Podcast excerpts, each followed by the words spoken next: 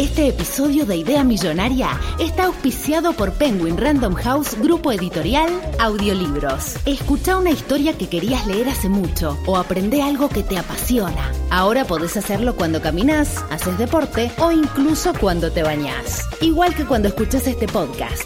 Entra a escuchar.com.ar barra Idea Millonaria y encontrá tu próximo audiolibro ahora. ¿Qué se siente estar tomando cerveza artesanal que nos regaló un ideante? Yo estaba esperando este momento porque no, no tuvimos muchas conversaciones acerca de la Navidad nosotros. no. Y, y tampoco acerca de los cumpleaños, porque muchas veces somos anti-supersticiones. Pero no sé si vos sabías, yo desde los 12 años, todos los años, pido tres cosas. Sí, Mucha plata, claro. paz en el mundo, y que si un día hago un podcast, me regalen cerveza por hacerlo. El podcast ya lo habías hecho. No, y me tomó 17 años y acá estoy. Bien, Sí, bien, bien, sí, bien. sí. Es más, cumplí hace muy poquito y reinsistí nuevamente. Bien, bien, me alegro. Bueno, yo siempre pido plata, salud y cerveza artesanal.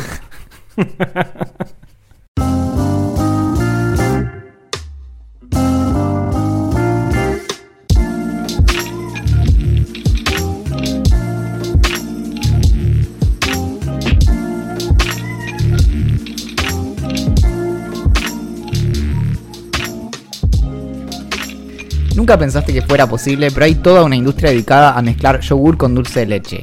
Esto es Idea Millonaria. Mi nombre es Valentín Muro, el cacique del país de las manzanas, y en esta jornada me acompaña la voz del pueblo, el riñón de la nación, el pájaro carpintero que sobrevuela nuestros corazones. Es la primavera que se asoma luego de este largo invierno. Sin más, Axel Chapita Marazzi. Me gustaría que me dijeran chapita, te digo. ¿Todo bien, amiguito? ah, sí, sí, sí, tuve un día... Nada, bueno. Agitado y todavía no son las 5 de la tarde. Sí, sí, sí. Y no, bueno, y, y de una semana también que, que no da respiro. Consulta, ¿cuántas horas dormiste de ayer a hoy? Es decir, que- bueno, decir ayer es una forma de decir. ¿A qué hora te acostaste y a qué hora te levantaste? Eh, me acosté tipo 3, me levanté tipo 7. O sea, dormiste 4 horas. Sí, pero eso no es la peor parte porque se puede dormir, tener unas buenas 4 horas de sueño. Sí. Pero vos le preguntás a, a- a mi teléfono, mi calidad de sueño, y dice tipo riesgo de vida. Fueron 4 y no fueron buenas. claro, sí, sí, sí. Yo No, te digo, yo llego, porque encima vos tuviste una reunión importante de la cual vamos a hablar ahora, eh, ahora estamos grabando, después tenés una cena. eh, si yo llego a dormir cuatro horas, para mí cu- dormir cuatro horas se me extiende un toquecito, pero tranquilamente podría ser una siesta larga. O sea, he dormido siestas de cuatro, creo que no, la verdad, pero he dormido siestas de tres igual. horas. Sí, o sea- te, levan- te levantás bobísimo. Sí, sí, pero después sí. pasan 15 minutos y me voy a correr una maratón. No yo no, yo siento que no vuelvo a recuperar el cerebro después de una larga siesta. Ah, ¿sí? Y de hecho es, es así. Hay una página, de hecho, que se puede buscar. Dije mucho de hecho. Es como, bueno. Como básicamente. Básicamente, sí. Hay una página que te permite ver cómo, cuáles son los, los ciclos de sueño. Entonces es una calculadora. Sí, está, es re interesante eso. Claro que básicamente A mucha gente, viste, que le decís dije básicamente, te das cuenta. ¿Viste? Y ahora falta decir de hecho. En efecto. Viste que hay muchas personas que si vos le decís, no, es mucho mejor dormir 90 minutos que 190 mil, no, no sé cuál es la cuenta exacta, pero es mejor dormir 90 minutos que, por ejemplo, no sé, 120, y te dicen, no, eso es imposible. Y no, ahí entran en, en juego los, los ciclos de sueño que, de los que hablas. Mira, en este momento son las 5 menos 8 minutos. Sí. 4.52. Ajá. Esta página que se llama sleepyti.me, o sea, Sleepy Time, Si buscas Sleep Time Calculator te aparece también en Google, te dice, bueno, si te fueras a dormir ahora, te tenés que ponerte la alarma para las siguientes horas. 6 y 36, 8 y 6 minutos, 9 y 36, 11 y 06, 12 y 36 o 2 y 6 am. Es decir, todo eso son como los ciclos. Si vos te fueras como a tener la- el, el sueño de, de completo, te, te tendrías que acostar a esta hora, más o menos casi a las 5 de la tarde, y te tendrías que levantar a las 2 de la mañana. ¿Sabés qué? Para, voy a, voy a hacer un experimento. A ver, Pero va a ser muy personal, porque ¿Te vas a realmente dormir ahora? podría leer... No, y yo... Mañana, hoy, hoy cuando me acueste, voy a hacer la cuenta perfecta para poder levantarme al otro día, porque yo no puedo levantarme a la hora que quiero o con media hora de diferencia porque tengo que entrar a laburar y si no me, me dan chachas en la cola. Eh, voy a hacer la cuenta perfecta para ver a qué hora me tengo que ir a dormir para levantarme a las seis y cuarto, que es el horario, o seis y media, que es el horario que yo me tengo que levantar para ir a la redacción y, en- y llegar a las 7. Y te voy a ver cómo Te le digo levanto. ya, ¿a qué hora te tenés que levantar? A las, a las seis y... Ponele seis y media. 6.30 AM, Sí. ¿estás listo? Te Ajá. calculo las horas a las que te puedes ir a dormir. Sí, ¿ok? por favor. Listo. 9 y media de la noche, 11 de la noche en punto, 12 y media de la noche o 2 de la mañana. Para 11 o 12 y media son los horarios. Claro, pero algo es muy importante. A esta, en estas horas vos ya tenés que estar durmiendo y en promedio se tarda 14 minutos, no 15, sino 14 minutos en quedarse dormido. O sea, yo tendría que apagar todas las luces de la casa. O sea, como yo tendría que. Vos tendrías que estar acostado y con todo apagado y, y ya preparado para dormirte. 10.46. Eh, claro, 9 y cuarto, 11 menos cuarto, 12 y cuarto. Claro, 11 menos cuarto. Listo. O 2 perfecto. menos cuarto. Hoy. A ver. Creo que hoy puedo irme a dormir a las 11 menos cuarto. Creo que hoy puedo irme. me hoy me voy a ir a dormir 11 menos cuarto. O 12 y cuarto. Pero 12 y cuarto ya se me hace muy tarde. Me voy a ir a dormir y, el próximo episodio voy a contar cómo me fue. Voy a tratar de hacerlo toda la semana. Eh, Para, para cerrar esta, esta explicación, lo importante es que los ciclos de sueño se suelen dar cada 90 minutos. Y el problema es que pasado cierto punto te conviene hacer un ciclo completo porque si lo cortás en la mitad, es que después te levantás y estás como chinchudo, básicamente. ¿Viste los nenitos cuando Sí, se sí, despiertan? o Valen cuando se despiertan. Eh, que ¿Te levantas de un mal humor o de.? Como- no sé si la palabra como- es buen humor, pero ¿te levantas bien o mal? como abombado, como... Sí. sí, así. Bueno, igual hay algo con. Yo hablo mucho con Ingrid al respecto porque a ella le cuesta mucho levantarse. Y a mí me suena la alarma del celular y yo. No pasa un segundo, o sea, no sé si un segundo sí, pero ponele, no pasan tres segundos desde que me suena la alarma del celular y yo ya estoy sentado en la cama eh, poniéndome las medias o, o- o poniéndome el pantalón y demás. Yo como que no, no pienso en el proceso. Entonces no lo sufro, la verdad. Es como sacarte la bandita elástica. Sí, La bandita elástica o la bandita, ¿cómo se llama? La, la curita. Eh, lo, lo hago rápido para que no me duela. Bueno, en este caso es lo mismo. Pero lo hago más medio de manera inconsciente, no me cuesta. Suena y me levanto. Probablemente lo, lo que tenés es un. Es que ya te acostumbraste a, a incorporar eso como algo automático, algo que no, no Claro. pensás. Me doy cuenta cuando tengo que viajar, que es muy común como estar a. No sé, si tenés que estar a las 9 en Ezeiza, tenés Sí, que tenés que salir estar a las casa- 3 de la mañana. Claro. Y mm, que por- en esos casos a veces hay que levantarse, no sé, 4 de la mañana, 5 de la mañana y me doy cuenta. Pero igual por lo general dormís bas- bastante mal en esas horas antes porque... Nunca no me pasa que estoy como. Cada 10 minutos me levanto pensando, lo perdí, Sí. lo perdí, lo perdí. lo Bueno, ahora, ahora voy a ir a eso. Pero justamente ahí en, en esas situaciones es que es que no tenés problema en levantarte. O me pasa cuando, incluso si me tengo que levantar relativamente temprano, por ahí en una hora más normal, pero, o sea, yo me puedo levantar a las 7 co- sin problema, pero cuando tengo algo como muy marcado, como 8 y media, por ejemplo, también me levanto y creo que lo importante que a mí me, me sirvió es saltar inmediatamente a la acción. Claro. Como la fricción que yo necesito, por ejemplo, y eso te juro que me afectó mucho cuando no tenía gas. Porque bañarme era prender la ducha que se calentara y demás. Entonces, hoy yo me puedo levantar temprano y lo único, lo único esfuerzo que tengo que hacer es llegar a la ducha. Claro. Una vez que estoy ahí, ya está. Entonces, la noche anterior me preparo toda la ropa, dejo todo y el único, lo único que tengo que forzar a mi cuerpo a que haga es Prender la ducha. caminar hasta la ducha, prenderla. Claro.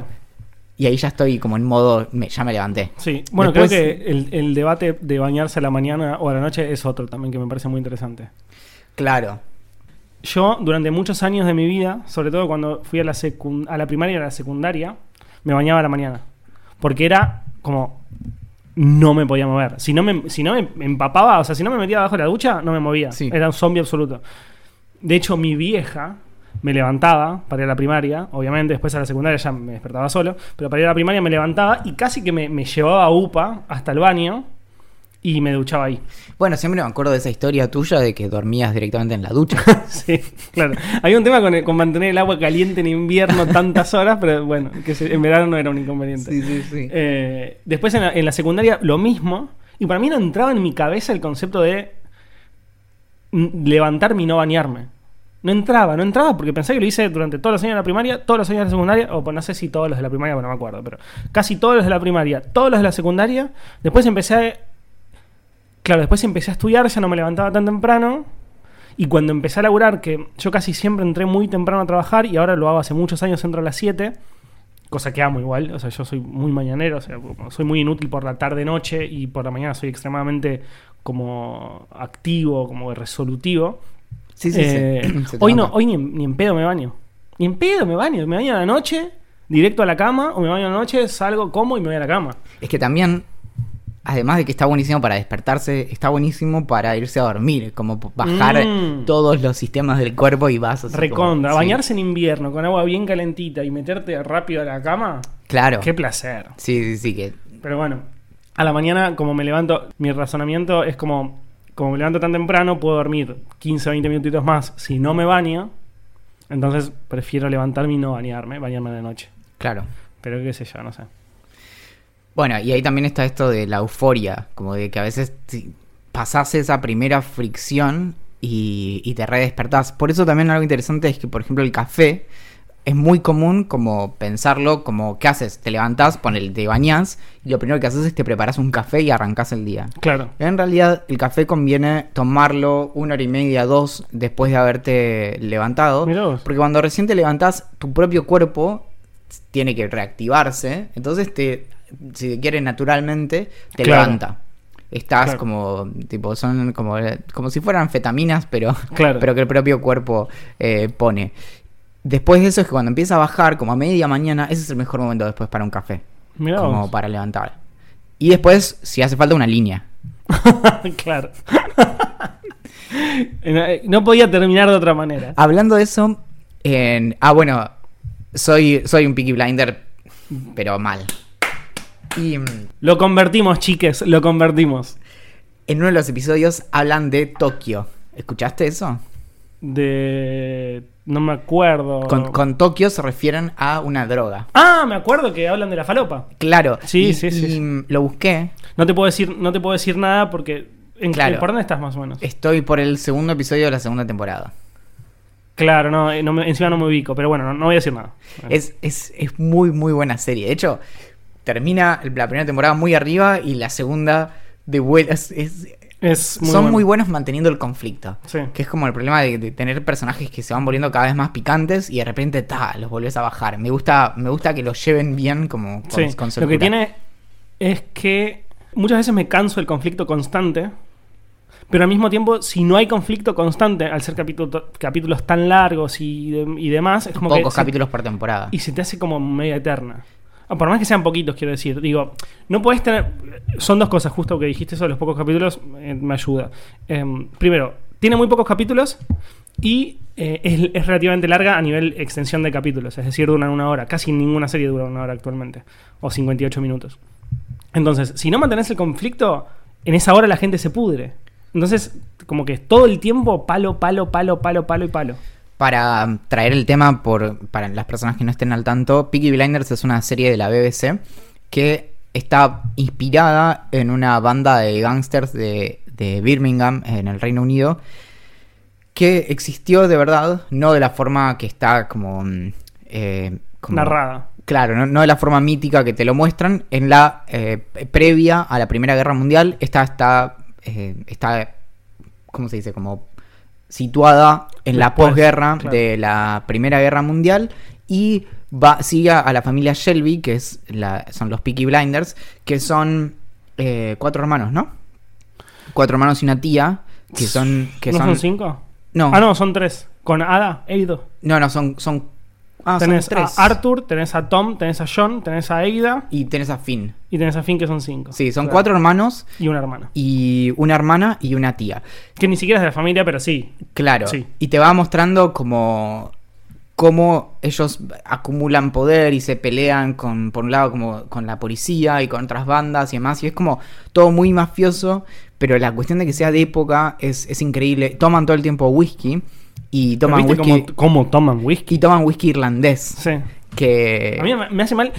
Porque, a ver, a ver si vos pensás un poco lo mismo. Por más que hayas nacido allá y chupes todo el tiempo eso y demás, si tomas esa cantidad de whisky, ¿no estás en pedo todo el día? O sea, como que funcionás. O sea, podés mantener una gang, como una pandilla mafiosa recontra heavy si estás bor- si tomás todo eso. Para mí no, para mí la gente no funciona tan bien si es que había tanto. Bueno, pero esto es algo que, de hecho, lo hablamos varias veces. El tema de, de- del alcohol, cómo cambió eso con, con el café. ¿Te acordás que lo hablamos sí, me alguna acuerdo. vez? Que es que- también un newsletter, creo. Claro, que e- es el asunto de que no lo pensamos mucho, pero hasta hace poquito más de 250 años. No, creo que son 300. No me acuerdo cuándo es que, que se incorpora el, el café a, a Occidente y el té, que se incorporan al mismo tiempo. Pero mm, hasta ese momento lo que, lo que pasaba es que la mayoría de las personas tomaban una versión de, perdón, dije cualquiera, se introduce en el siglo XV, o sea, en el 1400. Pero hasta ese momento lo que se tomaba para poder tomar agua que no estuviera podrida, que no estuviera mal, eran distintas formas de cerveza, por lo general una cerveza con muy bajo eh, grado alcohólico, Claro. pero cerveza al fin. Bueno, viste que es eso lo que le dan a los nenes en, en Peaky Blinders. No sé si ya lo habrás visto. Igual no es un spoiler tan que importante. les dan como cerveza... No, y ponele que cuando estás creciendo, tenés 15 años, en vez de darte whisky, que es la bebida que toman los adultos, Claro. te dan birra. Y capaz es esta birra con baja graduación alcohólica. Por eso, entonces, de, de- de hecho, la- el ingreso de Medio Oriente a- al resto de Europa es en el 1600, o sea que es hace 400 años. Hasta ese momento era esta cuestión de alcoholes de bajo grado de alcohólico y después, bueno, también ron y cosas así. O sea que básicamente es lo que vos decís, funcion- la mayoría de las personas funcionaba con algún nivel de... de, de en sangre. em- ¿Cómo dice? Embriaguez. Sí, o, sí. Claro. Y, mm, y entonces sí, estos tipos están... Para mí está bien, obviamente es una serie, no lo podemos tomar todo literal y demás. Me parece un poco extraño cómo, cómo se escabia, la verdad. O sea, como primero, te- que es algo que a mí me, no me parece ni mal ni bien, digo, me parece extraño. Primero se sirven whisky, fondo blanco, eso es el primero, y después se sirven otro como para ir degustándolo. El primero siempre fondo blanco, Es después verdad, de a poquito. Ahí se te tomaste dos whiskies. Y después siguen escabeando como si fuera cualquier. O sea, como si fueran agua, que no lo es. Y, eh, y, y son capaz las 12 del mediodía. ¿Entendés? Entonces llegás a las 10 de la noche cuando habiendo escabido una botella de whisky. Entonces me parece medio como ficción, nadie podría funcionar de esa manera. Pero bueno, quizás eran borrachos, qué sé yo. Claro, también lo que tenés con eso es que... ten- algo que muestra muy bien la, la serie es lo que- las secuelas de la guerra a nivel psicológico, sobre todo. Que me- Claro. me, llama mucho la atención. Esa es una de las cosas que más me gusta. Y está muy bien mostrado el estrés postraumático. Mal. Es decir, hay algo muy fuerte también. Hay dos comentarios que, que para, para dejar el tema me, me parece que son muy, muy notables. Hay algo que es muy increíble a nivel de un respeto generalizado entre los varones por haber ido a la guerra o no. Que el chiste de esto es que el, el antagonista en, en la primera temporada es este, el, ¿cómo es el? Como un... Es un policía, un, es un- sargento. Claro, es, sí, es, Pero es- de la policía. Es un capo de la policía Siempre en contra de que la lo mandan a Birmingham a estudiar algo, a, a investigar algo, y el tipo no, no sirvió en... No, no, ¿cómo se no, no fue a la guerra. Y, y eso ya lo pone en una segunda categoría todo el tiempo. Y hay algo que me parece muy fuerte de que en cualquier caso nos respetamos, aunque nos odiemos, por el hecho de haber servido a, a nuestro país. Es que incluso pasa mucho que entre agentes de la ley y los Shelby, que serían algo así como criminales, no, algo así no, que son criminales, hay un respeto por haber ido a la guerra. Claro. Ya vas a llegar a un momento muy importante de la serie, que no, no- no lo podemos comentar ahora porque no te quiero cagar el capítulo, o parte de la serie, pero que, que vas a ver eso también. O sea, como escala mucho. Y todos tienen respeto por la gente que fue a la guerra. Sí, Seas sí. un chabón que mata gente en Seas la a- calle. aunque ahora seas un gángster, pero Claro. estuviste ahí y hay algo muy fuerte de, de te expusiste. Como Exacto. en ese momento estuviste allá y estuviste defendiendo a la corona. Claro. Y es como, ahora está todo bien, pero hay mucha cosa también de, de códigos y de qué pasa cuando se violan esos códigos y qué, cuál es el precio que tiene eso. Claro. Que me parece muy interesante. Y después, insisto, con esto del estrés postraumático de la guerra. Que Mm. tenés todo, desde vos hablabas del alcoholismo, que es clarísimo, pero después tenés la- las cuestiones de, de, ya directamente como de traumas o de sueños recurrentes o de eh, disociación de la, de la personalidad. Tiene, Mm. tiene- creo que está muy bien Sí. Eso con los nulos recursos de la época. Que Claro. de hecho, en un momento uno de los personajes lo medican y le dan una como un jarabe con base de opio, que probablemente lo que haría sería bajarlo un poco eh, para que esté un poquito dopado, pero no esté sacado. Claro, Y sí, sí, que pueda funcionar, pero al mismo tiempo no se vuelva loco. Estaba buscando whiskies irlandeses y encontré que el, el Jameson es el que tenemos más, más cerca, ¿no? Eh, no sabía que el Jameson era irlandés, Sí. eh, pero sí. Vos sos el experto en whisky. No, estaba viendo porque es la única mar- yo tampoco soy soy experto en conozco más el whisky escocés, pero del Claro. irlandés creo que es el, el el más conocido y después lo que tenés es que por ejemplo el, el Baileys es una mezcla que tiene entre otras cosas whisky irlandés. Mira, Si si no entiendo, Tan o sea, suave si, que si parece. lo tengo si entiendo bien, pero Me parece que es así. Bueno, vos que sos amigo del Presi, estuviste en la Casa Rosada. Sí, pero esta vez no. No, te lo- reuniste con, el, con Macri. No, no me reuní con. Con el Chuchi, le decimos los amigos. bien, Eh, bien, bien, bien. no. Hoy tuvimos reunión como parte del programa Argentina 2030 con Rafael Juste, que es un científico español que estudió en, en- primero en España, luego en Inglaterra y luego se fue a Canadá y Estados Unidos. Y en Cambridge, en, en Reino Unido, tuvo como mentor y como director a César Milstein, Mirá, nuestro premio Nobel mirá vos. que lo marcó mucho, incluso de las cosas a las que él se dedica hoy. Hoy él es en principio médico, Milstein era médico también, ¿o no? claro. Sí. Y, y Juste lo que, lo que trabaja son temas del cerebro principalmente y su proyecto, si se quiere, más, más grande es que es el, lo que se llama la eh, Brain Initiative, o, eh, Brain es un, es un acrónimo, que es un proyecto que aprobó la administración de Obama en el año 2013 Mira.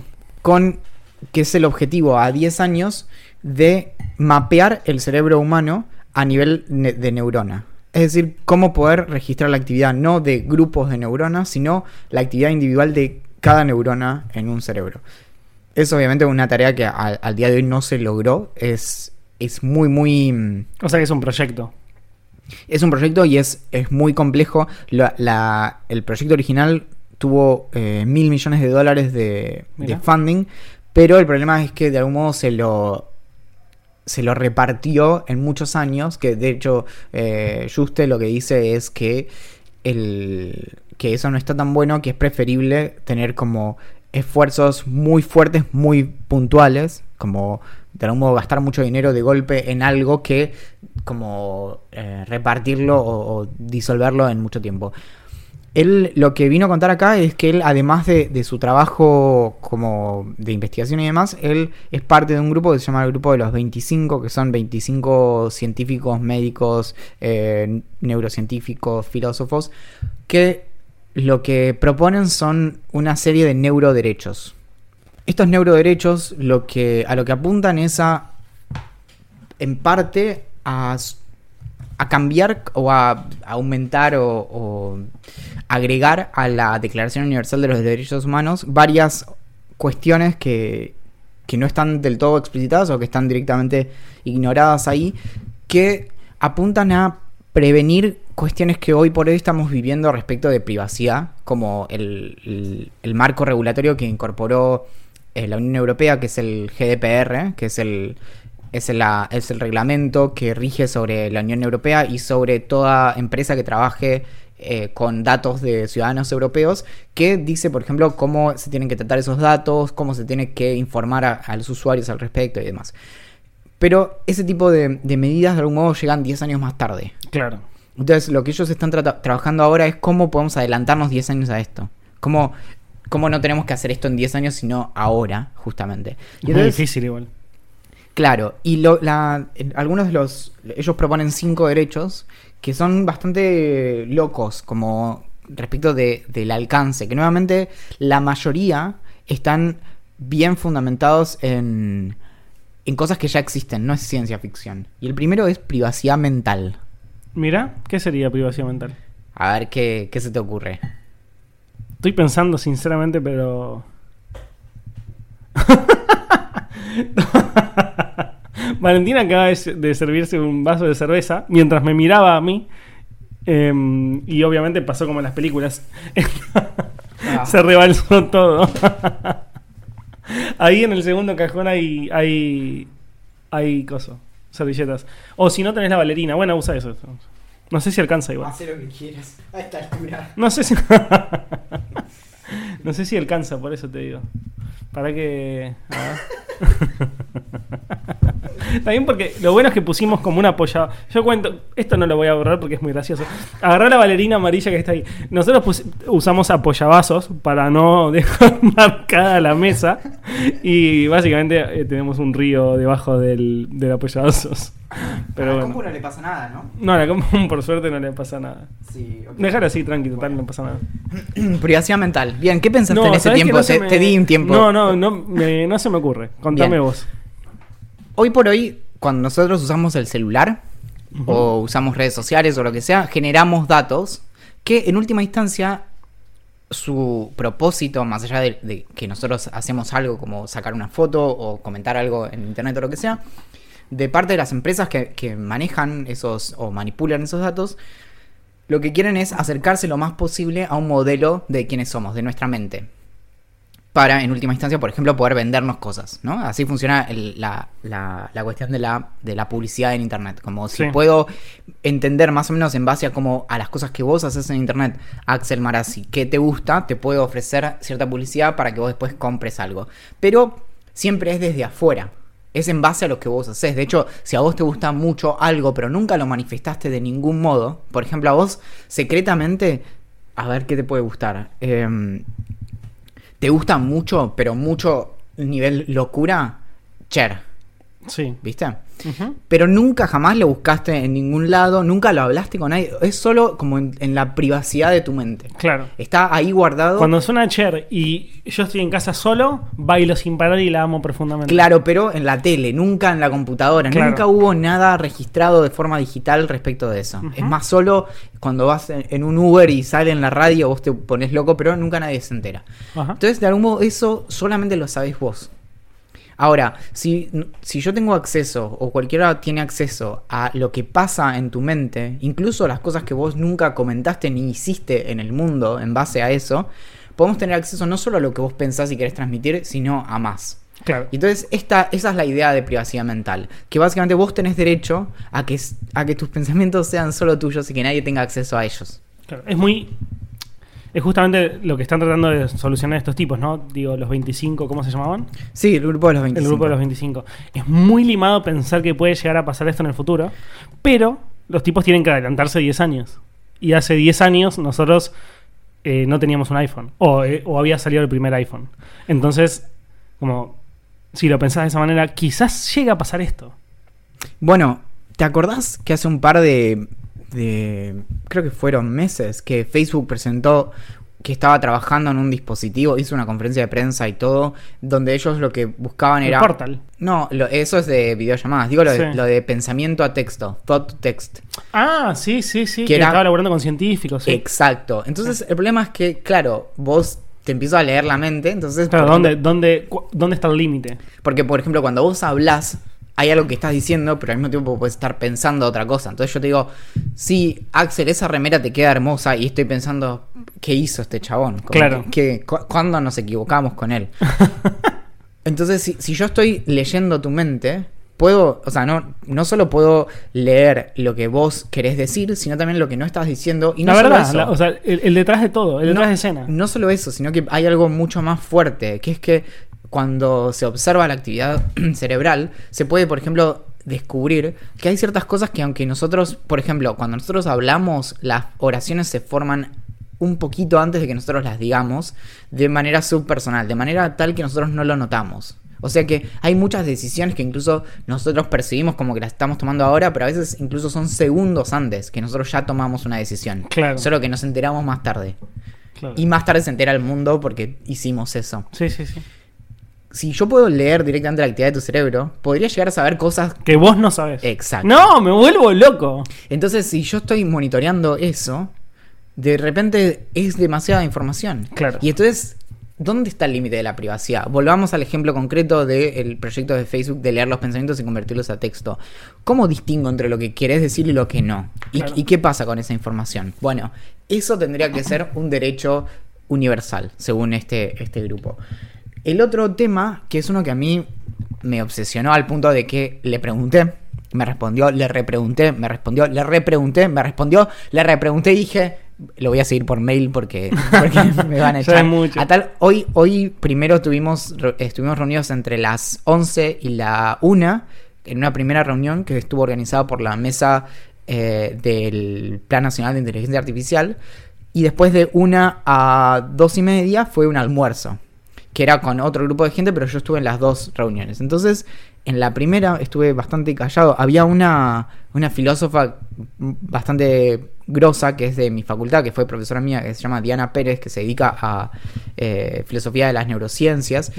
Y creo que por eso yo no hice ningún comentario. Fue- Claro. en Tenías real- miedo de que te reprobara una ex materia. No, no, no, era, era como... eh, Por un lado pensé como, puedo lucirme. Y por otro lado dije, Puedo cagarlo. Vamos por lo seguro, claro. Así que cuando terminó todo yo no la había visto, así que después fui y la saludé. Y, pero después en el almuerzo sí dije, acá estoy en mi salsa. Claro. No literalmente. O al menos solo. No, porque había, había sopa, pero bueno. Claro. Y, y el segundo derecho del que habló fue justamente el de, el de identidad. El de cómo somos nosotros en- en- definidos por nuestros cerebros. Y, y hay algo que es como... Es esto de que la mente es el epifenómeno del cerebro. Es algo que sucede en el cerebro. Es la actividad del cerebro. Y de algún modo nosotros somos nuestra mente. Como sabemos que, que si cesa la actividad cerebral, no somos más lo que somos. O somos un, como un cascarón vacío o lo que sea. Y mm, justamente si nosotros pensamos en eso y empezamos a pensar en cómo podemos incorporar, por ejemplo, el el- la conexión entre un cerebro y una máquina, entonces en personas que, que- que tienen, por ejemplo, prótesis que se conectan al cerebro y pueden... ¿Te acordás en el último mundial? El- la primera patada del mundial Sí, que, la me acuerdo. que la dio una persona con un exoesqueleto Sí. conectado al cerebro. Sí. Y algo que empezaron a observar en los últimos años, cuando, cuan- cuando, empezaron a incorporar más este tipo de cosas, es que hay veces en que las personas que usan estos aparatos empiezan a desarrollar la sospecha de si son ellos o es el aparato el que toma algunas decisiones. Vos. Es un fenómeno muy interesante. Pero entonces ahí está esto de cómo podemos garantizar que la identidad no se diluya. Pensemos en, en cuestiones como conectar el cerebro a otros cerebros y tomar una decisión. Y esto es un experimento que se hizo con monos. Entonces, por ejemplo, conectan a tres monos con electrodos para que muevan un cursor en una pantalla para eh, resolver algún problema. Y por lo general, tres monos conectados lo resuelven mejor que uno solo, No. cooperando. Mirá. ¿Y ¿Quién tomó la decisión? Claro. Bueno, ¿Cómo llegan está. a eso? Claro, y, y, y cómo.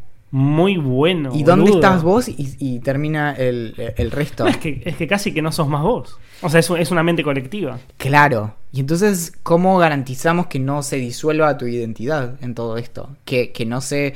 También, si im- imagínate con algo que es lo que viene eh, también a, continuación, que es el asunto de las. Todos estos están, son todas cuestiones que están muy vinculadas, pero el, as- el asunto de aumentar la capacidad cognitiva, o lo que se llama cognitive augmentation, que es o co- te, te conecto la mente o tu cerebro a, a un brazo robótico, de pronto lo conecto a, por ejemplo, al, un, un sistema Bloomberg para la bolsa, Sí. o Google Maps, o un diccionario, o Wikipedia.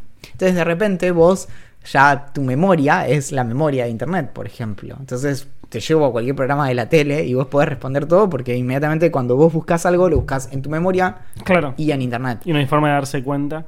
Y es claro, y eso además te empieza a afectar a vos. Como, ¿dónde, dónde dejas de ser vos? Claro, ¿dónde termina tu conocimiento, quizás? Claro. Si podés googlear en tu cabeza. Y, y no solo eso, sino que eso vincula por un lado lo de la identidad, por otro lado esto de las mejoras, que es que, ¿quiénes son las personas que van a poder tener acceso a unos eh, electrodos en el cerebro que les conectan a Wikipedia, a la bolsa o lo que sea? Claro. Bueno, eso es casi. Casi siempre cuando se habla de tecnología o del avance de la tecnología relacionada al humano es una de las grandes incógnitas. Es como, lo más probable es que. O en realidad no es tanto una incógnita, es como. La respuesta es tan obvia que es preocupante. Claro.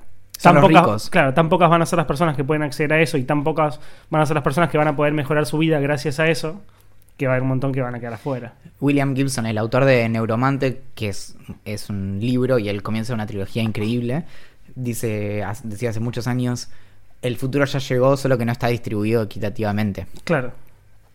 Y, y es eso, como bueno, quien pueda pagar eso, pero va a estar en un... Ya directamente, imagínate tener que saltar la interfaz teléfono. Directamente todo lo que haces con el teléfono, hacerlo mentalmente, mandar mensajes, lo que sea. Por un lado sería un infierno. Pero por otro lado, la ventaja que obtenés es, es, es imposible de comparar siquiera con alguien que tiene que estar tipeando con los deditos. No, no, sin ninguna duda. Imagínate si tuvieras 150 notificaciones por cada dos horas en el cerebro Claro. y tuvieras que silenciarlo. Pero en el proceso te volviste loco, boludo. No, no, no, claro. No, no, lo pienso y me la baja, boludo. O sea, estar durmiendo y estar recibiendo WhatsApp. Mira que soy Bueno. lo más pro tecnología que hay en, el- en todo, en todo el país. Pero bueno, ahí hay un, hay un derecho que es el derecho de justicia que, que implica esto de los. de, de que to- todo esto lo- él lo lleva, él como médico, a que se tiene que regir por cuestiones no técnicas sino médicas. Y él habla del, de este. el juramento hipocrático de los médicos, Sí. que es el de, de que no vas a hacer daño y demás. Que cree que todo esto, cuando pensamos en la mente, se tiene que pensar como si fuera la mente como un órgano. Tiene muchos problemas eso, pero es interesante. Que es que nosotros solemos pensar como en el cerebro. Pero si nosotros pensamos en que la mente, es decir, lo que le sucede al cerebro, la información de la actividad del cerebro, es un órgano en sí, entonces hay cosas muy interesantes, como que el registro de esa información no se puede vender, como los órganos. Claro. Y cosas como lo de Facebook no sería legal. Porque vos no podrías tener acceso a esa información porque est- estarías como eh, básicamente lucrando con un órgano humano. Hoy por hoy eso solo se pone en el mercado negro, pero uno no puede vender un... Se me ocurren un par de dudas igual. Hay un montón. Claro, sí, hay muchas, pero digo, lo principal es como eh, la, la mente es etérea, o sea, como no, es medio complejo regular algo que casi que no existe, pero existe en nuestras cabezas. Y esa fue la cuestión sobre la que le pregunté y le repregunté. Lo que yo le dije, ya en el almuerzo, después de tomar envión durante dos horas y media, le dije, desde el transhumanismo y desde cuestiones casi de ciencia ficción, desde hace mucho tiempo se discute la posibilidad de capturar nuestra mente en tanto información, en nuestra mente en tanto unos y ceros, y poder, por ejemplo, subirlo a la nube. Que es algo que está en la ficción y está en, en- muchos lugares, como la posibilidad esa de incluso eventualmente cambiarlo de cuerpo o lo que sea. Entonces, la pregunta que le hice fue... Ahí es- está como la cura de la, de- de la muerte, digamos. Claro. O sea, es- la base de la inmortalidad es poder pasar tu mente de cuerpo en cuerpo si sos tu mente. Claro, o, o vivir directamente en, En la nube. en lo digital, Que claro. hay un libro, bueno, no importa, pero sí hay. Y mm, justamente con eso, el tema es a quién le pertenece esa información. Porque una vez que, primero que la información digital es replicable infinitamente sin perder calidad, se puede Claro. replicar. Pero si vos transferís tu mente a un servidor en Texas, ¿De quién es? claro, rige con las leyes de Texas, pero en un servidor en Nueva Delhi sería otra cuestión. Y en el medio, ¿qué pasa si se replica varias veces? ¿Quién, quién, quién es la persona de derecho en ese caso? Claro. Cada copia tiene sus derechos. Y cada copia de repente son distintas versiones, porque obviamente distintos valentines digitales van a tener distintas experiencias, aunque fueran experiencias digitales. Entonces cada uno desarrollaría su propia personalidad y, Y, ya estoy yendo, o sea, más ficción imposible, pero. ¿Y si alguien por un error humano borra un servidor y tu conciencia muere por eso? Exacto. ¿Estás matando a una persona? Exacto. ¿Sos asesino? Es una, es una gran pregunta que me encantaría haberle hecho hoy. Claro. Es buenísima. Vos cargas tu mente y tu cuerpo tenías un cáncer terminal, por ejemplo, y, y deja de existir. Y alguien borra un servidor. Claro. Pone, pone mal una coma. Sí, y sí, que- crashea. digo, son errores humanos, tipo. Claro. Sorry. Y era un servidor donde había un montón de, de, eh, si se quiere, en un sentido no teológico, almas Claro. o personas. Y se borran. ¿Qué pasa? ¿Es un asesinato masivo, por ejemplo? Claro. Es, es, es, es una muy buena pregunta. ¿Qué es esto de, bueno, hasta dónde podemos pensar en estas cuestiones sin meternos con un montón de, de problemas más vinculados a eso? Claro. Y mm, nada, después los otros dos temas de los que habló fue libre albedrío, que es esto de cómo podemos, incluso si el libre albedrío es una ilusión, esto, esto de que muchas decisiones las tomamos antes, entonces nosotros sentimos que decidimos cosas que están predecididas antes, pero incluso si es una, edición, una, una ilusión, ¿cómo la podemos preservar esa ilusión? Y lo último, que fue medio me, que es el tema de sesgos algorítmicos, que es es casi como una, es un subtema, pero lo pusieron como un quinto derecho, que es la cuestión de si yo me conecto a una máquina para que me ayude a tomar ciertas decisiones y demás, es lo de siempre. Si la máquina está sesgada en una dirección u otra, ¿cómo me puede alterar eso? Claro. Porque, no sé, o, o- no sé. el- Sí, no, igual es algo mucho más charlado que lo otro que te, Claro. te puede volar la cabeza Si- si me asiste en toma de decisiones y demás, ¿cómo podemos garantizar eso? Pero es, es complejo sin llegar a, a interfaces cerebro-máquina. O sea, Claro. es eh, ya... hoy- Es complejo hoy. Sí, No en 10 incluso, años. lo- y, y esto es para, para cerrar el tema, algo muy interesante que lo suelo mencionar, lo, lo aprendí hace poco, así que lo suelo decir mucho últimamente, que es que hay una muy buena explicación de la gente del, del Instituto AI Now de Estados Unidos que muestran que justamente hay muchas situaciones en donde, aunque vos tengas el tipo, los, los sesgos estén no, no, no estén sesgados los algoritmos, igual puede haber abusos. No, es, no se determina ahí. Y el ejemplo que ellos dan es un algoritmo que te indica bien que cierto barrio es más peligroso que otro, porque efectivamente, y lo predice bien, y digamos funciona y es Sí, sí. empírico y demás. Eso muchas veces lo que termina logrando es que haya, por ejemplo, abuso de autoridad entonces o de la fuerza. Entonces que los policías van ahí y se ponen mucho más eh, Picantes. Claro, en, en un barrio que otro. Y ahí el sesgo no está en, en que estaba, había una mala indicación o que estaba yendo como en contra de cierta población y eso, sino que hay un problema respecto de cómo después se usa esa información Claro. que es real. Entonces, Claro, sí, o cómo reacciona la gente que consume ese resultado de un algoritmo, digamos. Claro. Heavy. Muy interesante la charla de hoy entonces. Muy interesante. Y todo esto con cuatro horas de sueño, así que imagínate. Me mato, boludo. Yo no podría ni, na- ni charlar. Y decir que hablas en castellano, porque si tenés que pensar en inglés mientras hablas con el chabón, se está como en Sí. plan como, bueno, listo, me- Sí, permiso, sí. me tengo que ir. o, o lo dejo en la mitad de la pregunta y digo, eh, no, eh, I'm sorry, eh, cansado. Mi, No- muy cansado. no me da el cerebro. Che, bueno, hicimos la intro, pero no hablamos mucho al respecto. Pero en el capítulo anterior, nosotros Lloramos. En plan, un- en plan chiste, pero en plan no tanto, porque nunca es tan chiste cuando hablamos de garronear algo. Dijimos que nos, gusta- nos hubiera gustado que nos auspiciara una marca de cerveza.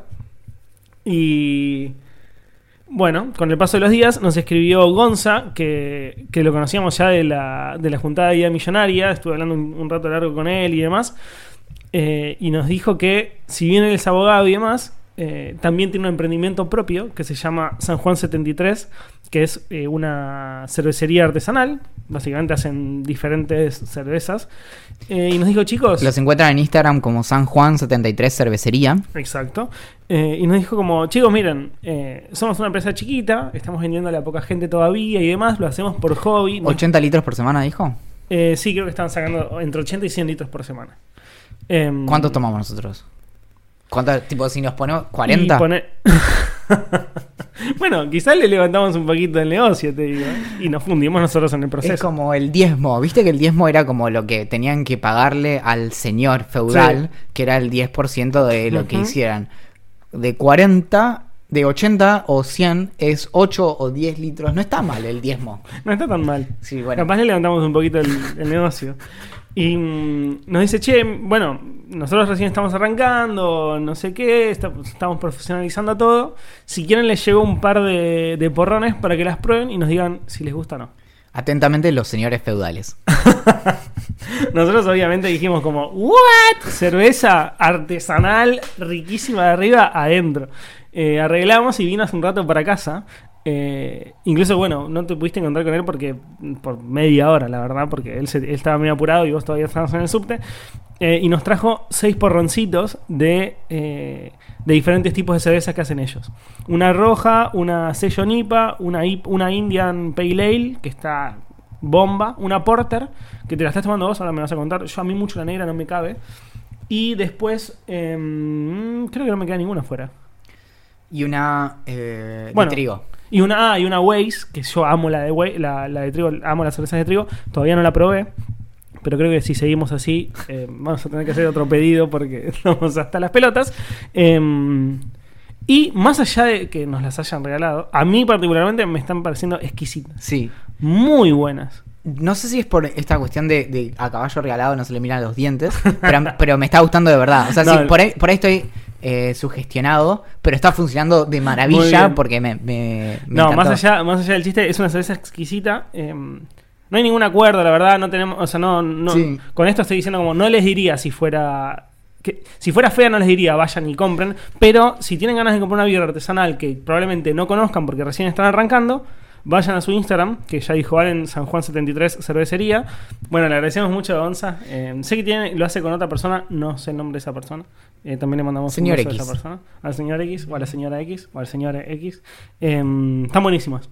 Nada, después le vamos a hacer un pedido más grande. La cerveza Porter a mí me empezó a gustar. ¿Sabes que no sé por qué no me gusta la birra negra, boludo? Yo Me sé, da bronca. yo sé por qué. ¿Por La- qué? Pero la Porter, no, no la Stout ni, ni la Bock. La Porter, porque una vez fui a un lugar y me la pedí y me lo dieron con un con una moneda de chocolate. Y Bien. creo que es porque me gustaba la moneda de chocolate. No sé si me está dando ahora la cerveza, pero fue eso. Y después te fui, quedó. como a las dos semanas, me dijo, no, no, no tengo más.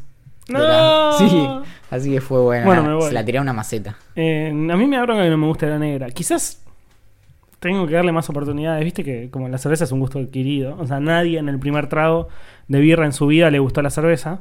Quizás me pasó eso con las negras. Quizás tengo que simplemente tomar más.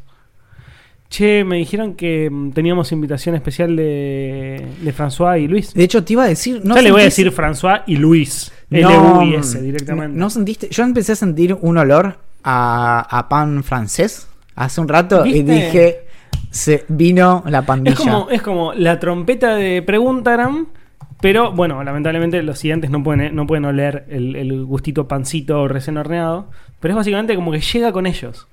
Claro, no, y, y un poco empieza a percibirse como el. Uy, ¿qué es esto? Mirá. Creo que. Creo que acá es. Es la demo. Es esto, me parece que es por acá. Pero nadie pone la música, o sea, como que viene con ellos. Claro, está. Mirá vos. Bonsoir. Pensé que dice cuatro meses de francés y no sé decir buen día. Ah, bonjour. Bonjour. Yo lo aprendí cuando hice el curso de francés en la facultad, en la que te enseñan solo a leer en francés. Ni a hablar, ni a escribir, solo a leer. O sea, podés recitar sin, sin entender lo que estás diciendo. Puedo leer un texto y más o menos entender, porque hice el primero de tres niveles, Ah, bueno. pero me fue súper. Sí. Era muy fácil, pero... Muy. Nivel, los exámenes son con textos en francés en castellano.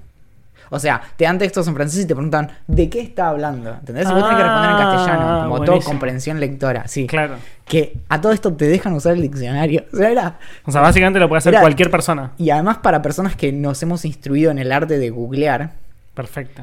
estabas ahí y era como... en- ¿Entendés que yo puedo inferir todo esto Claro. sacando un par de palabras? Bueno. Claro. Eh, ¿Qué, qué nos trae François? François esta semana trajo algo más simple que la otra vez. La otra vez era una comida simple. Ah, ¿sabés que ayer justamente comí la, la receta que. comí la comida que recetó François? Eran los fideos. No puede ser cualquier pasta, pero comí fideos con esa salsa de crema con pollo y, y cebolla.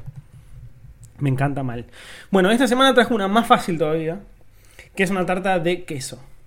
¿De qué es? Muy fácil. Y esa prueba de vegetarianos y de. mm, Solo queso. Veganos no, veganos no. Y de vegetarianos, claro. Queso y cebolla, obviamente. Lo primero que hay que hacer es cortar una cebolla, lo más chiquita posible, a no ser que te guste gr- grande, pero en general no le pasa a nadie. Cortarla bien chiquita, poner a, a calentar aceite y tirarla. Esperar que, que se ponga marroncita. Ah, ok. Esperar que se ponga. No transparente, más, te pasás del transparente. No, a mí me gusta más marroncita. Tipo dorada. Obviamente, como todo en la cocina, es como te gusta la cebolla, digamos. Si no te gusta la cebolla, y bueno, Dorar, lamentablemente. no le dorar a poner- cebolla Dorar picadita. cebolla, sí. exacto. Ponerle sal, nunca olvidarse de la sal. Y cuando terminas de hacer eso, pim, la separas, esperas un rato. Que se enfríe porque si la tiras toda ahí se te va a empezar a derretir el queso con el aceite, medio raro. Agarras una tapa de empanada, la pones en la, en la sartén grande. ¿Qué dije? De empanada. De empanada no, de tarta. Una mega. Una super, claro. Una, una tapa de tarta, la pones en la, en la fuente y le pones diferentes quesos. Primero un queso de máquina, como que es el que más le vas a poner porque es más barato y ocupa mucho lugar. Después le puedes poner un poquito de mozzarella, le puedes rayar un queso más duro arriba. ¿Queso de máquina tipo en fetas? Claro. Le puedes rayar un poquito de queso arriba y demás. Sardo, o sea, como todos los quesos que te gusten. Después le pones mozzarella. Mozzarella cortadita, porque si no, no se derrite tan fácilmente. Si le pegas un cuadrado gigante, no se va a derretir. Lo- La vas cortando en pedacitos. Y arriba de todo eso, le pones la cebolla. Es decir, arriba del queso. Después le pones la tapa arriba, la repulgás. Ah, doble, doble tapa, ok. Sí, con tapa de. Con, con- yo usualmente. Abierta. Hago, claro, la abierta la hago más para zapallitos o calabaza. Que son dos que me gustan mucho. Pero con queso es medio difícil porque si se derrite, se empieza a filtrar medio que cagaste, pues se te mete abajo de la tapa principal, o sea, es un Mm. bardo. Entonces le pones La la, tapa sellás. arriba. Exacto, la sellas. Ni siquiera le tenés. La, Viste que muchas personas pinchan la tarta para que se salga el humito, el, el vapor y Sí. demás. En este caso no hay que hacerlo. Eh, la tapás con la segunda tapa, la repulgás, que repulgar, chicos, pueden hacerlo bien, como creo que lo hago yo, o pueden hacerlo. Repulgar significa apretarla. digamos. Sí, Puedes sí, hacerlo sí, desde con, con un el- tenedor hasta con las manos repulgando un poquito más pro, lo que te pinte, básicamente sellarla, es hacer que se peguen Yo agarro la remachadora. Bueno, Y después cuando, se, cuando, cuando sale del horno, le, le saco los remaches. Al toque. Igual, obvio, alguna vez, algunos se te queda. bien, pero aclarad, chicos, Se el borde con cuidado. pero sí. claro. Y la metes al horno. Yo más o menos depende de cuán bien funcione tu horno, pero ponerle 250, eh, en media hora la tenés hecha.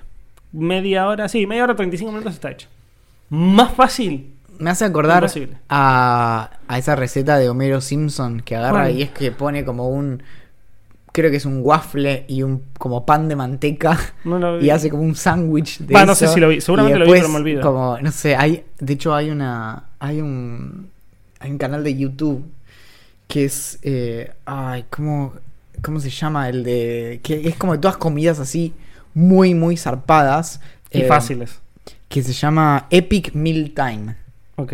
No, No, no, no, no sé qué es, es todo tipo, bueno, agarramos como una pizza y arriba le ponemos. eh, Ah, pará, una vez en salchichas. pedo está- nos quedamos viendo acá como hasta las 3 de la mañana eso. Es verdad. Muy bueno. No, pero ya es, pornográfico. Claro, y después Es tipo, bueno. todo eso agarramos y lo metemos y lo freímos. Y después Sí. todo eso agarramos y le ponemos huevo. Y Sí, arriba, sí, bueno, y sí. así. Me vas a Em, acordar un poquito, a- es un poquito obscena, como Es solo obsceno, faltaba que le pusieras arriba como queso cremoso, ¿entendés? Y No, pero ¿alguna vez es mucho más normal comer una empanada de queso y cebolla? ¿Alguna vez comiste alguna? sí, obvio. Bueno, es básicamente lo mismo, pero en plan tarta. Usualmente, lo- al menos en mi caso, no me la como toda. Con Ingrid, ponerle que comemos un poquito más de la mitad. Y medio que sobra para una persona del otro día. Eh, pero es exquisita. Es- es- igual, Es- igualmente, es- yo creo queso que. y harina, es a como cualquier- perfecto. tipo, Claro. no, no puede fallar. Y cebolla, que como. También. O sea, yo creo que cualquier cosa en el universo le tirás cebolla rehogada y es igual a perfección. A ver, si, si vos estuvieras en- una fiesta, ya bastante escabio, ¿no? Dos de la mañana, se, empezás a ver doble, triple y Sí. demás, y te cruzás con una tarta así, la confundís con una fugaceta. Puede ser, tranquilamente. ¿Ves? Sin ningún lugar a dudas. ¿Ves? Es una no es tan buena rica como una fugaceta, pero es mucho más fácil de hacer. O una fugaceta rellena, bueno, pero ahí ya Que nos ya es una fiesta, tema. Luis trata, trae tarta de calabaza. Bien, me gusta, me gusta, me gusta muchísimo. Muy sencillo. Tiendo a hacer tartas abiertas. eh, Sí. Creo que lo, lo heredé de Mayra, obviamente. Porque vos- todos los cosos de tarta te vienen con dos. Entonces esto te rinde dos tartas. Obvio. Y porque es la excusa perfecta para que arriba tenga queso y quede como gratinado. Entonces quede abierto así. Buenísimo. Creo que no hacemos una tarta como con dos tapas hace años. en- Mira. en- pero bueno. Tarta de calabaza que hicimos anoche, o básicamente yo lo que hice fue mover la perillita del horno, pero estuve ahí presente. Bien, apoyaste moralmente. Sí, totalmente. Hay una cuestión. Nos acostumbramos a usar. En un momento descubrimos, esto es increíble, pero descubrimos que teníamos una vaporera hacía como un año y medio que no la usábamos, que estaba nueva, que a Mayra le había regalado a alguien de su trabajo. Mirá. Y estaba ahí. Y era como, che, ¿y esto? No, no sé. Bueno, nueva, y obviamente había que usarla. Era como heredada porque alguien que había se, se mudaba, se, se- creo que se mudaba de país, entonces Claro, la regaló nueva. Bueno, y así también pegamos una, una licuadora de esas que, es decir, le, le metes un iPhone y decís, a ver qué pasa. Y queda riquísimo. Claro, sí, sí. Y te lo tomas y dices, mmm, Steve Jobs sabía lo que hacía. Tarta de calabaza. Lo que hacíamos era poner la calabaza cortada. Ay, por Dios. Primero la, la pelás. La Waze esta. Acabo de abrir una Waze y es exquisita mal. Ahora la pruebo. Me distraes. La, la pelás, después la cortás como en, en dados, en cubitos. Sí. Y nosotros la poníamos en la vaporera. El problema de eso es que te queda muy húmeda y medio como que drena en el. Se queda siempre como muy húmeda abajo la tarta. Después te voy a pasar mi tip para pips sobre la tarta de zapallitos.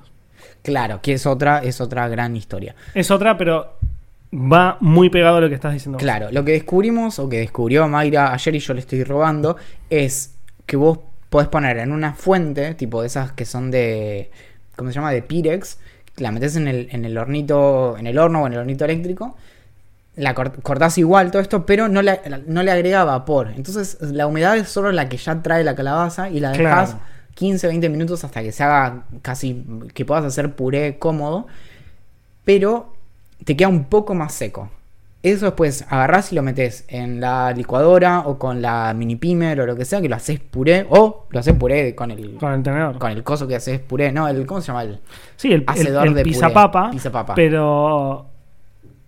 eh, si no tenés eso, también lo puedes hacer con tenedor. Sí, o lo pones en un fuentón y con los pies. Claro. Y haces puré patero. Y. ¿Qué? Me encanta. Me, espero que, eh, me dijeron que en el norte se hace así. espero que en el proceso te tomes un litro de vino como para no sentirte mal cuando te lo comes. Pero está bien. está No, bien. no, así es que tenés el fuentón de, con las uvas al lado. Claro. Pero nada, no sé, son como tradición familiar. Y mm, después de eso agarras una fuente le- o una, una molde de tipo de tarta redondo, no sé cómo se llama. Pones la. Si es de teflón no hace falta nada, si no le pones Una un tipo poco. piscera. Claro, le pones un poco de aceite, le pones arriba el puré de calabaza, le pones, si querés, por ejemplo, eh, pimienta.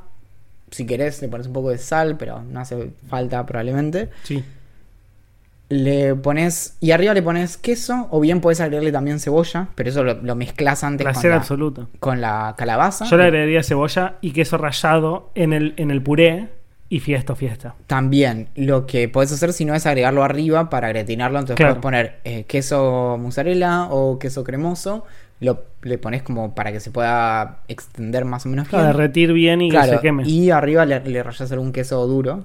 Me y gusta. al horno, no sé, 15, 20 minutos Me de gusta, vuelta Me encanta. y ya estás. Eh, posta, esta es la primera receta que, tuya que voy a probar realmente porque amo la calabaza y me gustan mucho las tartas.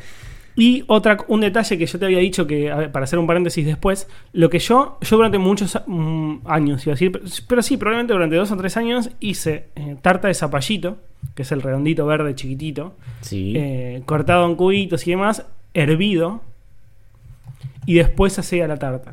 O sea, como lo escurría como si fueran fideos en el mismo coso de los fideos, y después hacía la tarta. ¿Qué pasaba? Tenían, chupaban una cantidad de agua, pero tanta agua, que es un poco lo que pasaba con la calabaza, que después terminaba siendo una, o sea, como el piso de la tarta quedaba muy, muy blando Es que y es no eso, iba ni sí. en pedo. Y además después es el, es el, para mí la mayor tragedia de una, de una tarta, y no te jodo, que se para, te para mí, desarme. que no la podés desmoldar. Claro, es la muerte en vida. A mí lo que me encanta es poder sacar la tarta como si fuera una pizza y Claro. ponerla como en una tabla o lo que sea Y y que sea como que se autocontiene. ¿entendés? Claro. Si, si el piso queda húmedo, No, no, se rompe lloro todo. un rato. Sí, sí, sí, De- es que está bien. Mayra sabe, cocinamos, yo me voy un rato al baño y sabe que me fui a llorar. Está perfecto. Sí. Y mm, el detalle que yo busqué en internet para poder llegar a esto es en vez de hervir los zapallitos, eh, los cortás de la misma manera y los metes al horno, básicamente. O sea, como en, Claro. vez, de, en vez de hervirlos, los horneás. Claro. No sé si se dice así. Y es la, y es la propia humedad del zapallo. Les pones un poquito de aceite también y demás, Pero pero, aceite, no no, necesitas, agua. no necesitas agua. Sí. Y cuando los sacás quedan muchito, mucho más duritos. No duritos, como blanditos para comer, pero no mojados. Igual también larga agua, ¿o no? Larga solo agua, tiene Sí. un montón de agua. No, no, por eso es y, casi sí, como y después lo, y después directamente lo metes en la cosa. Y ahí no se te pega, no se te aguachenta toda la base. Pero ahí también lo, haces como puré, el zapallito, ¿no? No. no, Lo- no. los pones directamente como en su lugar. como- Claro, los corto re- ni siquiera tan finitos, pero ponerle que un zapallo común, chiquitito, no gigantesco, Claro. lo cortaré en 8. Lo corto a la mitad, lo corto a la mitad, sí, en 8 ponele, como una especie de pizza, pero no. Claro. no. Em, y los meto en Pones el los, los gajitos. Exacto. Claro, como si fuera por ahí una. Bueno, en. Uy, un día le voy a pedir a, a François que. o a Luis, cualquiera de los dos, que nos cuente cómo hacer un crumble de manzana. Y creo que François va a tener que investigar.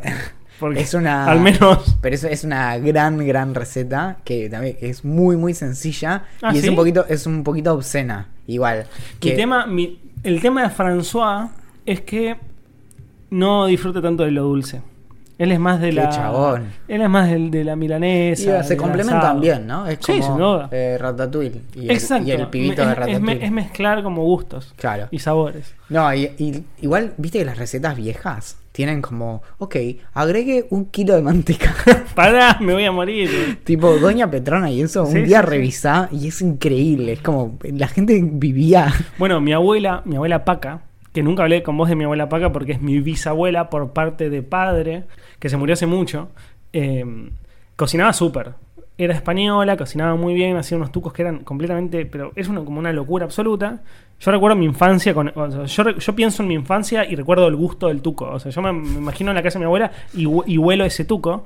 Y, Qué placer. y vos le preguntabas como, che, Abu, porque a mí siempre me gustó cocinar. O sea, de pendejito también, o sea, como trataba de ayudarla a ella, a mí- después a mi abuela y después yo Pero además, solo. cuando sos chico, cocinar es, Es- es- increíble. Es, un juegazo. Porque te suelen dar tareas como de poca monta, poco importantes, que son increíbles y son súper mecánicas. Y estás haciendo como, Amasar. claro, Es, valen, es como plastilina. esto, ¿entendés? Claro. Y sos parte fundamental de algo que después es increíble y vos fuiste parte. Exacto. Y por lo general es como no, y Valen fue el que rayó eh, eh, cáscara de naranja. ¡Ah, qué Buenísimo. genial! Y vos tipo, sí, Olvídate, soy yo. Gloria. Y, mm, y a mi abuela Paca le decía, che, Abu, ¿qué eh, ya más grande, como en plan como recopilar una receta para poder recrearla? Le decía como, che, em, ¿qué le pones al tuco? No, un, po- un poquito de esto, un poquito de aquello. Y yo, y yo le decía como, Jarabe como, para no, no, decime cada cosa que le pones para poder hacerlo en casa. O sea, tipo, hacerlo yo, en la casa de mamá. No, un poquito de cebolla, un poquito de zanahoria, ¿viste? Cositas así. Y, y- pero no te decía la receta porque era muy reticente a compartirla. Como, la receta es mía y yo la hago. Obviamente después me la termino dando y hago el tuco y todo bien y bla, bla, bla, pero me causaba mucha gracia y la recuerdo mucho de esa manera. O sea, como, con la cocina era yo soy la dueña en la cocina. Eh, claro. Y yo soy la- no, no soy la dueña en la cocina. Yo, porque, yo, porque mi abuelo cocinaba mucho y demás. Yo soy la dueña de mis recetas. Claro. Te la doy, pero te la doy por partes, para que no te salga igual. Nada, genial. Claro, propiedad intelectual. Ex- exacto, exacto. Sí, sí. Bueno, que también es eso de, del valor de la receta. Que es que deja de lado la ejecución. Que a veces hay recetas que te pueden. Alguien te puede dar la receta completa. Y vos la haces y decís, pucha, no me quedó igual. Claro. No me salió. Y es ahí como los detalles. Sí, son- sí, sí, y- obvio. Y, que eso medio que es de trinchera. Que yo me doy cuenta con mi hermana, que cocinó muchos años, que tiene un montón de cosas que incorporó, como de, no sé, de, de cómo se cocina con huevo, por ejemplo, y cosas así, que aprendes muy en la práctica, y Claro. que no, no está en ninguna receta. Que es como el punto de la cebolla, ¿entendés? Cosas así. Sí, sí, sí, sí, cosas que aprendes haciendo. Olvídate. Che, em, vamos más de una hora. ¿Puedo contarte algo más? Obviously. Siempre. Te quiero pedir algo que para mí es. Creo que, que nunca te pedí algo tan personal. Pero todo menos el iPhone. justamente tiene que ver con eso, Axel. Oh, no. Te quiero pedir que nunca, pero nunca, nunca, nunca de los nunca jamases Obvio. te roben el celular. ¿Por qué? Espero que no igual, pero ¿por qué? E- Es, es terrible. Es. Vamos a, hagamos un experimento mental dado que, que somos filósofos. Si a vos te- en este momento te robaran el celular, ¿qué, qué es una de las primeras cosas en las que pensarías? Como, ¿qué, ¿Qué podés hacer en esa situación? Lo primero, primero, primero que hago es agarro la compu y entro a, Find My iPhone Bien. y veo dónde está. Si no tenés la compu, con, desde el celular de otra persona puedes hacer lo mismo. ¿no? Exacto. Bueno. Y de algún modo, ¿qué es lo, qué es lo peor que te puede pasar en esa situación? Que vos pongas, encontrar el iPhone y, y no y, y- ¿qué, qué podría pasar cuando vos lo estás buscando? Que no aparezca. ¿Por qué? La- Porque lo pagaron, sí, o lo. Sí, lo porque lo pagaron. Bien.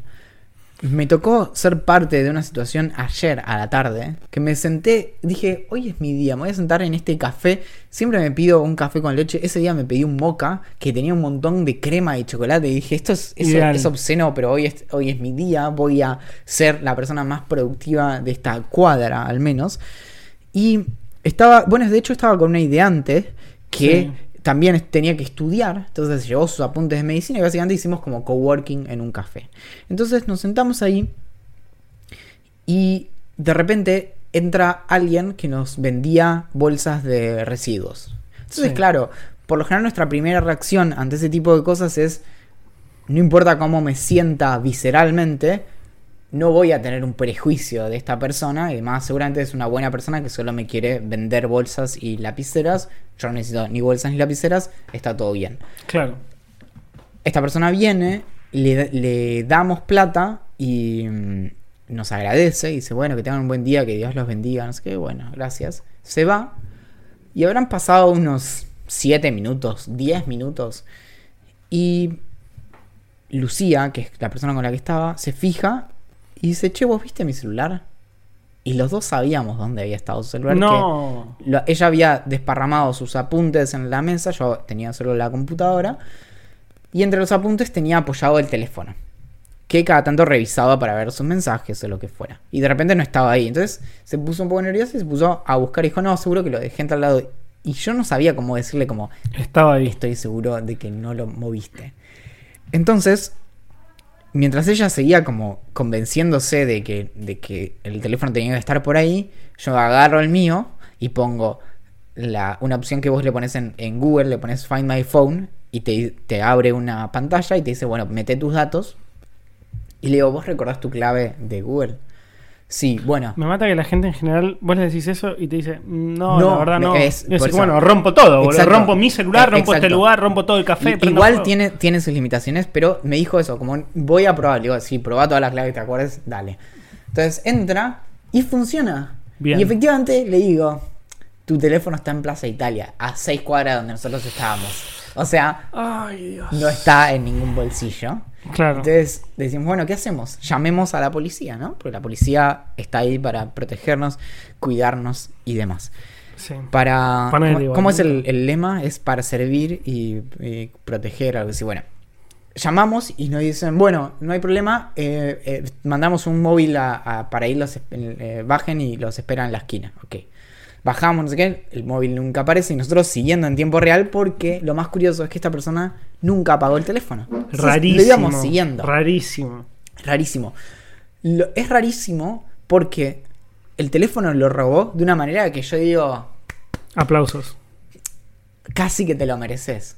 Cuan- Cuando, esta persona, que nosotros no quisimos desconfiar para no hacer lo que se suele decir como perfilado o profiling de alguien, que es como lo ves y tiene cierta pinta y desconfías por, por una cuestión prejuiciosa, no lo hicimos y no desconfiamos.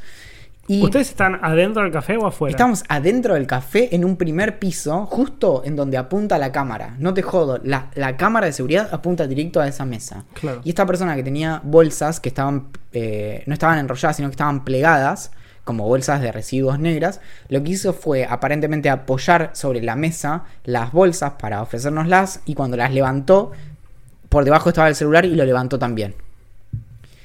Y mm, el celular igual tenía la pantalla partida, es medio raro como...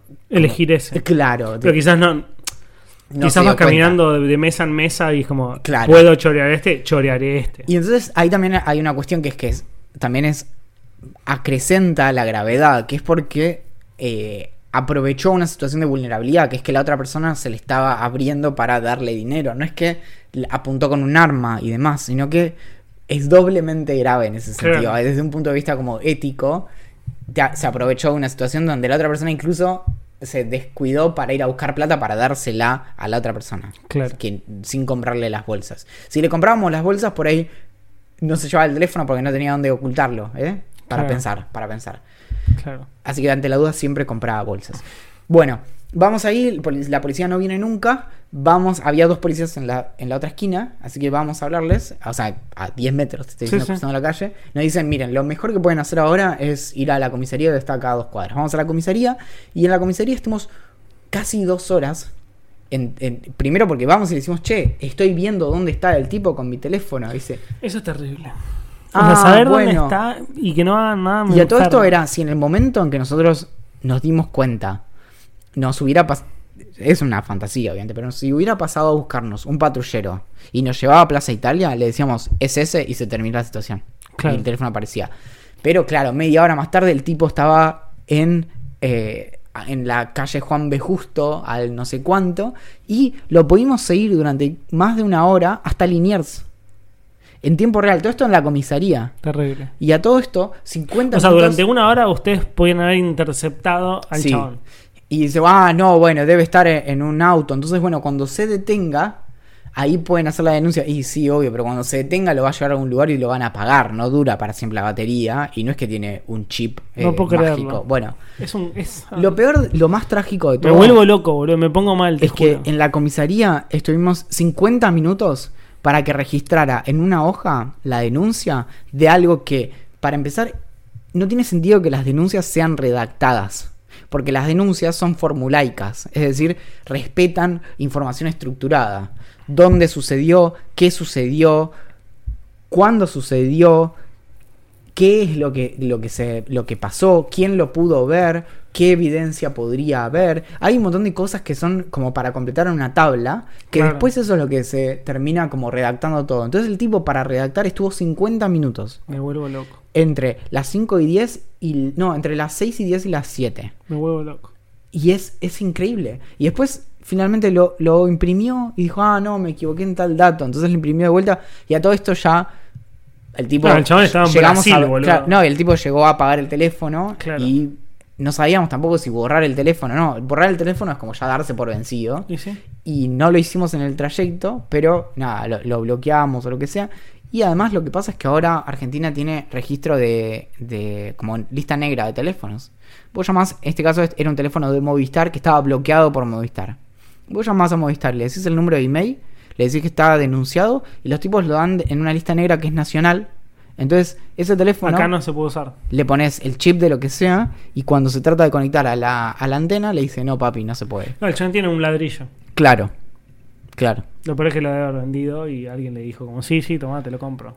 O no sé, no sé, capaz, no sé. Loquísimo, pero todo esto viene Lo que te hace mal es que la cana labura así, boludo.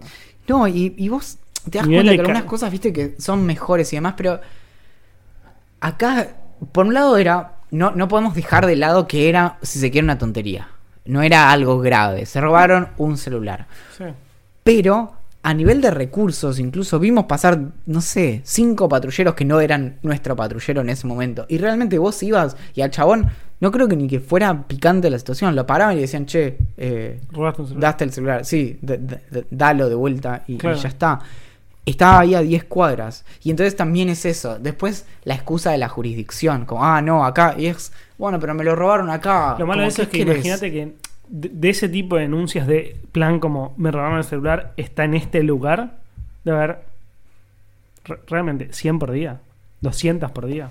Con ubicación no sé, porque por lo general la pagan. Por lo general Bueno, la pagan. razón. Pero ponele con ubicación 10 por día. 5.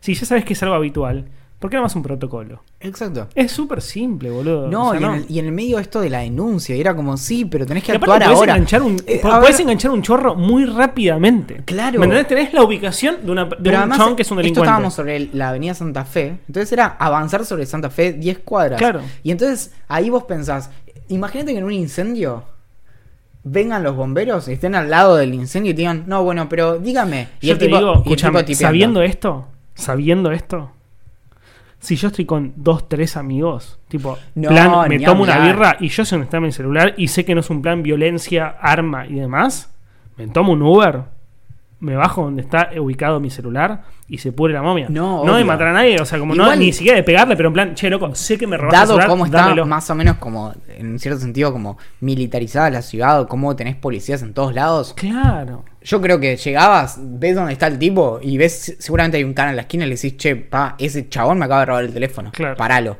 Claro. Que ni siquiera te tenés que pelear. Bueno, ahora, ahora esa es una Bueno, gran pelear, idea. o sea, no salvo que no se me ocurrió ayer a las 5 de la tarde. Y bueno, pero no, en ese momento no pensás de manera. Primero pe- pensás que la, la- la policía te va a ayudar rápidamente. Yo igual pensaba en algo todo el tiempo y no nunca lo dije en voz alta, lo voy a decir ahora por primera vez y pensaba, ¿Qué? qué bueno que no me pasó. Qué bueno que no fue. Yo soy yo, yo manejo un nivel de paranoia con mi teléfono. Yo sé dónde está mi teléfono a toda hora, en todo momento. Sí. ¿Es posible? Esto tengo que probarlo científicamente. Yo creo que, que, que tengo como cierta conexión al teléfono. y que lo, lo puedo sentir en, en el ambiente. No me Puede ser, yo también. Y nada, y finalmente fue como, Bueno, ya está, gracias. Bueno, sí, Ah, después es de dos horas ahí en, en la terrible. comisaría. Sí. Pudiéndolo haberlo solucionado, fue como chau, chau, chau, chau. Pero, pero era eso, era, imagínate, obvio, insisto con que, que, te, que te roben un teléfono mal que mal es una pelotudez. Sí, pero no, imagínate que los bomberos estuvieran ahí en el incendio y te dijeran, bueno, pero ¿cuántos metros cuadrados tiene tu departamento? Y no sé, creo que tiene 45. Ah, Claro, bueno. se está prendiendo fuego. ¿Y usted tiene microondas? ¿Y cuántos años tiene el Claro. microondas? Y vos decís, pero necesito que apagues el fuego, después te respondo todo esto. Claro, claro. Primero anda a buscar al chabón que está a tres cuadros. Claro. Después charlamos. Claro, era eso. No, no, y de todos lados era como, y bueno. Es terrible. Es realmente terrible. Ah, así que eso. Bueno, ahora sí nos tenemos que ir.